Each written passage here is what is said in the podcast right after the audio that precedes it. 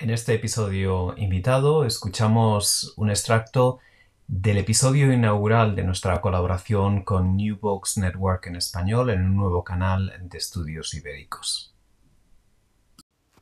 Saludos desde el canal Estudios Ibéricos de New Books Network en español. Este canal nace de la colaboración entre NBN en español y Playbéricos, presentación de libros en estudios ibéricos.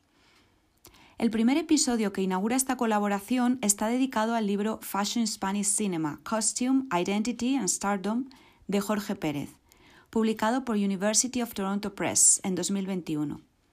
En la entrevista con el autor conversamos sobre los capítulos dedicados al diseñador Cristóbal Valenciaga y su contribución al cine español, las aportaciones de Chanel a los films de Pedro Almodóvar, la ropa interior masculina en diferentes momentos del cine, el vestuario y el cuerpo en el cine de migración, y el estilo de estrellas como Penélope Cruz y Eduardo Casanova. Eh, bueno, Cristóbal Valenciaga, que casi no necesita que yo lo presente, eh, es sin lugar a dudas el gran maestro de la alta costura española y yo diría que también de la universal. Eh, em, así lo expresó el propio Christian Dior, que era su rival en París, eh, pero que definió a Valenciaga como el maestro de todos nosotros.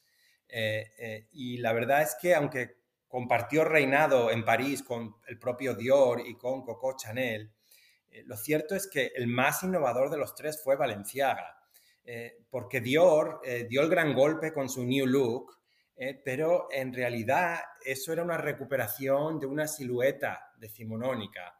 Y, Chanel regresó triunfal a, la alta costura de París en los años 50, eh, pero con versiones de sus propias innovaciones de en la primera parte de su carrera. Eh. Es decir, ella se fue reinventando a sí misma, eh, pero eran versiones de su estilo. entonces, Valenciaga es el que sí fue cambiando a lo largo de su carrera aunque su periodo de madurez artística tuvo lugar en París, obviamente, eh, es verdad que hay eh, ciertos elementos, y eso es lo que me parece interesante de Valenciaga, que hay muchos elementos de la cultura española que están presentes en cada una de las etapas de su obra, incluso en las más vanguardistas. Eh, y como han estudiado las grandes expertas en Valenciaga, como Miren Arzayud, Ana María Balda, Leslie Miller, Marie-André Jouve. Eh, a lo largo de su carrera se pueden observar eh, varias eh, influencias españolas recurrentes. por ejemplo, la influencia de grandes maestros de la pintura española, como Zurbarán, Velázquez y Goya especialmente. También influencias de la indumentaria asociada a, la Iglesia Católica, como túnicas de frailes y de sacerdotes, que son como no reinventadas, sino adaptadas por Valenciaga al mundo de la alta costura. Eh, también el flamenco y el mundo de la tauromaquia, que fascinaban a, Valenciaga, están presentes a lo largo de toda su obra. Y por último, muy importante también, influencias de trajes regionales españoles eh, y sobre todo de, eh, elementos del de trajes regionales del País Vasco. Lo interesante es que todas estas influencias que están presentes eh, en, su obra total también están presentes en las colaboraciones de Valenciaga con el cine, que es la parte que yo estudio. Eh, este es uno de los aspectos eh, de su obra menos conocidos, porque mientras que se ha escrito bastante sobre las colaboraciones de Dior, de Givenchy, de Chanel con el cine, nadie absolutamente nadie había prestado atención a las colaboraciones de Valenciaga, que eh, no fueron dos o tres colaboraciones eh, sueltas, sino en realidad fueron muchas colaboraciones de manera consistente a lo largo de tres décadas del cine, y no solo del cine español, sino del cine universal.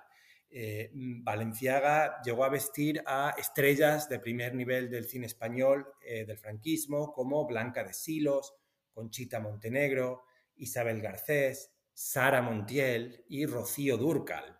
¿eh?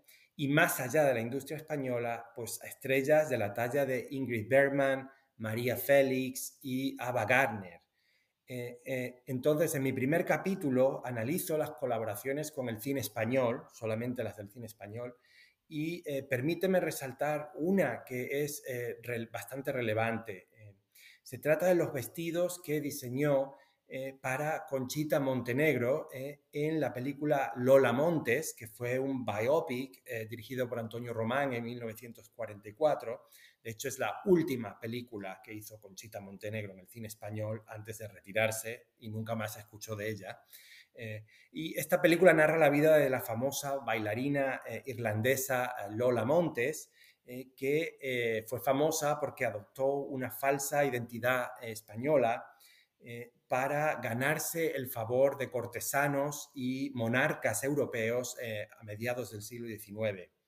En la película, eh, Montenegro lleva varios vestidos suntuosos eh, con faldas con miriñaque y, como analizo en mi capítulo, son muy similares a los famosos vestidos infanta inspirados por los retratos de Velázquez que Valenciaga presentó con gran éxito en París en 1939. Lo curioso eh, es que Lola Montes, eh, el personaje, eh, lleva estos vestidos para seducir a los poderosos amantes, a sus poderosos amantes y conseguir sus ambiciones.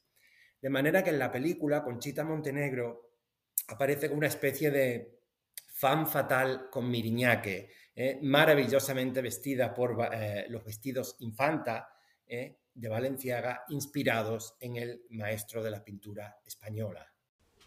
Esperamos que hayan disfrutado de este extracto del podcast. Si quieren escuchar la entrevista completa de una hora de duración con el autor de Fashion Spanish Cinema, Jorge Pérez, pueden encontrarla en Apple Podcasts, Spotify o en la web de NBN en español.